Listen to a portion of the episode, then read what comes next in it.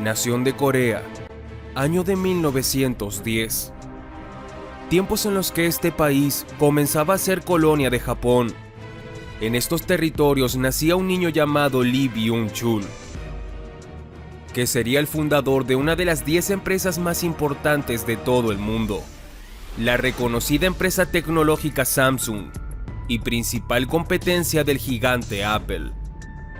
Lee Byung-chul fue el menor de dos hermanos. Tuvo una infancia cómoda, pues nació en cuna de plata. Su familia era acaudalada.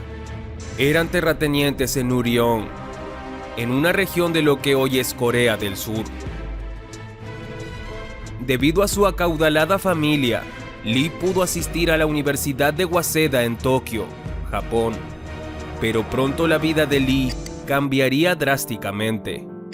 Su padre fallecería cuando él era aún muy joven, así que tuvo que abandonar sus estudios ya que en aquella época urgía un líder en la familia, que tendría que ser el administrador de tierras que su padre heredó. Lee, de 20 años, aún joven e inexperto, buscaría la mejor manera de administrar la herencia. Pero en su intento, se encontraría con múltiples fracasos a tal grado de perder gran parte de la herencia de su padre.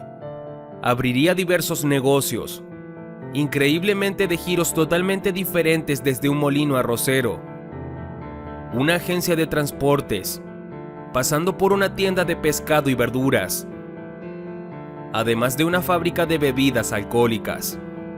En el intento de honrar a su padre, este joven novato perdería la mayor parte de la fortuna que éste le heredó.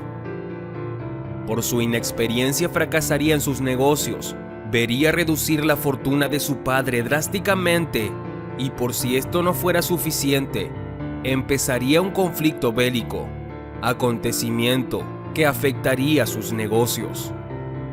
Lee entraría en picada hacia una bancarrota. Tendría que verse obligado a pedir préstamos bancarios y con su orgullo herido, continuaría abriendo nuevos negocios.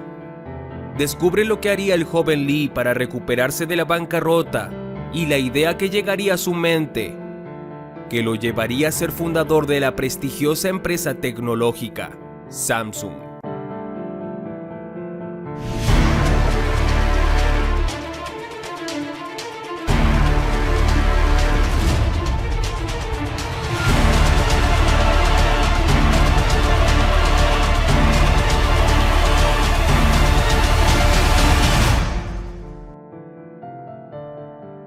El joven Lee Byung-chul tuvo una infancia sin preocupaciones ni carencias, pues nació en el seno de una familia de prestigio y adinerada. En 1929 el joven Lee, a los 18 años, asistiría a una de las universidades de mayor prestigio, Waseda en Tokio. Sin embargo, luego de dos años tuvo que abandonar sus estudios y regresar a Corea, para centrarse en la administración del negocio de su familia. Pero Lee decidiría después de pocos años en abrir sus propios negocios. A la edad de 26 años hizo su primer negocio. Invirtió en un molino arrocero junto a dos socios más. A principio las cosas empezaron bien, pero al pasar el tiempo las ganancias empezaron a escasear. Se retiraría de este negocio absorbiendo pérdidas. Más adelante, en el año de 1937, a la edad de 27 años, Lee adquirió una empresa de transportes con aproximadamente 20 camiones, pues con ello este joven se dedicaría al negocio de servicio de traslado de mercadería. Este negocio le demandaría grandes cantidades de inversión.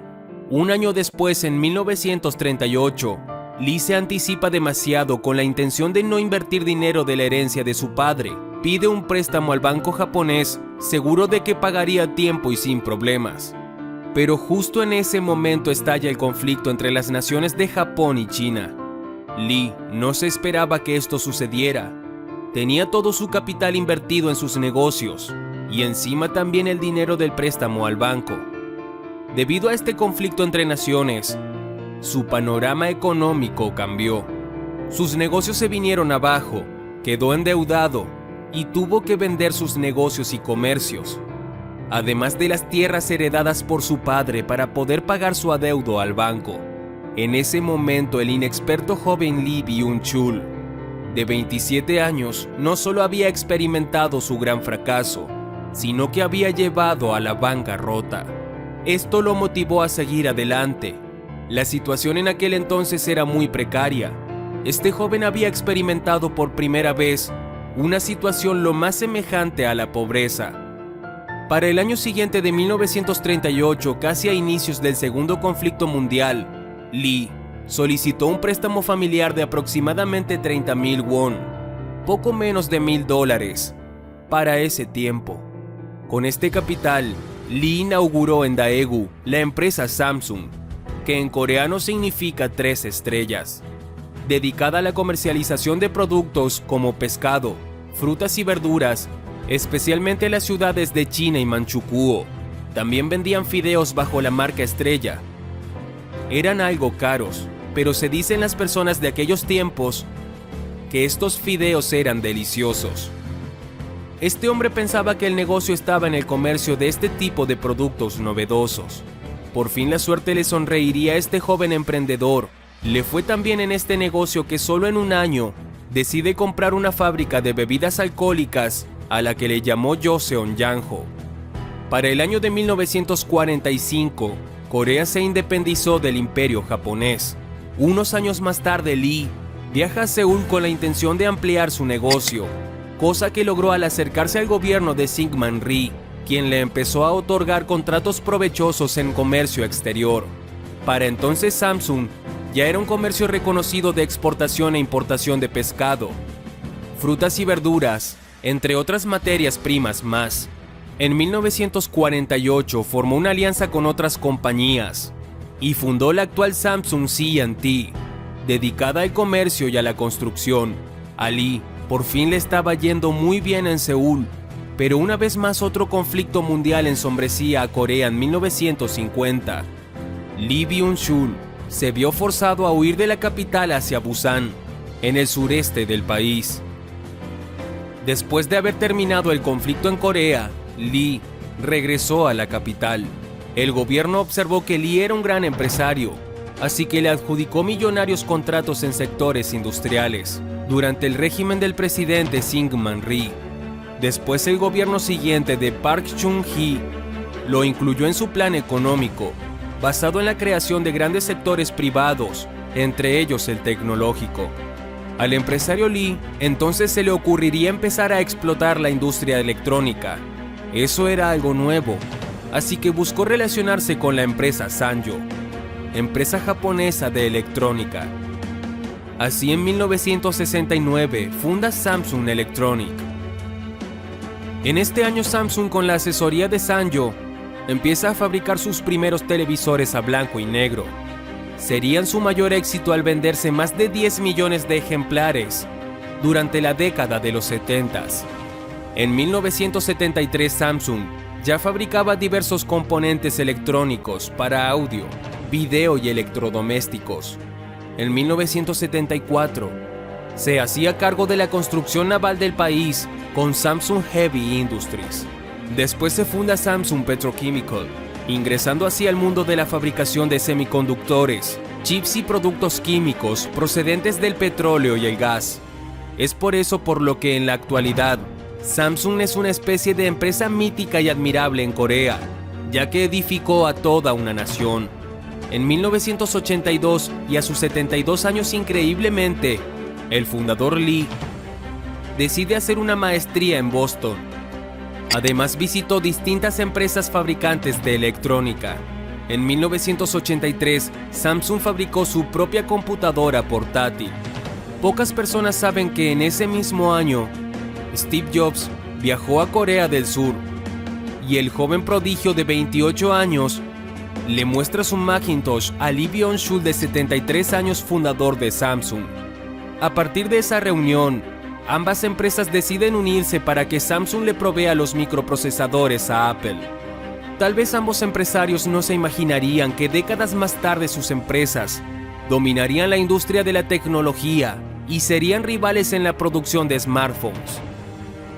Finalmente, Luego de casi medio siglo siendo presidente y fundador de Samsung, Lee Byung-chul fallece en 1987. Hereda el mando de su empresa a su tercer hijo, Lee Kun-hee. A continuación, se daría una reestructuración en la empresa. Se enfocaría a desarrollar tecnología. En 1991 saca a la venta celulares, pero estos fueron un rotundo fracaso ya que presentaban muchas fallas. En 1995, Lee Kun decide deshacerse de todos los aparatos recién hechos, los cuales estaban valuados por 50 millones de dólares, precio de venta. Sacaron todo y lo quemaron. Manifestación clara de manufacturar productos solo de alta calidad. Para finales de los 90, Samsung ya se había especializado en el desarrollo inédito de pantallas LCD, pantallas planas, pantallas en 3D y televisores digitales, tecnología que capitalizaría décadas más adelante. En el año 2010, Samsung lanza al mercado los famosos smartphones Galaxy. En 2012, Samsung desplaza a Nokia como el principal fabricante de celulares en el mundo. Una de las políticas de Samsung, como lo ha dicho el hijo del fundador, es saber adelantarse a los escenarios y tomar decisiones inteligentes con anticipación. En la actualidad Samsung Electronics tiene un valor aproximado de poco más de 360 mil millones de dólares y ganancias anuales de más de 30 mil millones de dólares.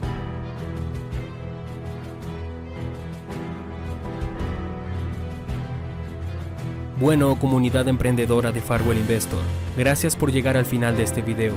Te recordamos que nos puedes contactar en los enlaces que dejamos en la descripción del video. Gracias por ser parte de esta comunidad de emprendedores. Tus comentarios los tomamos mucho en cuenta para poder seguir creando este tipo de contenido. Si quieres sugerir algún tema, coméntalo en este video. Te deseamos la mejor de las suertes en tu proceso de emprendimiento.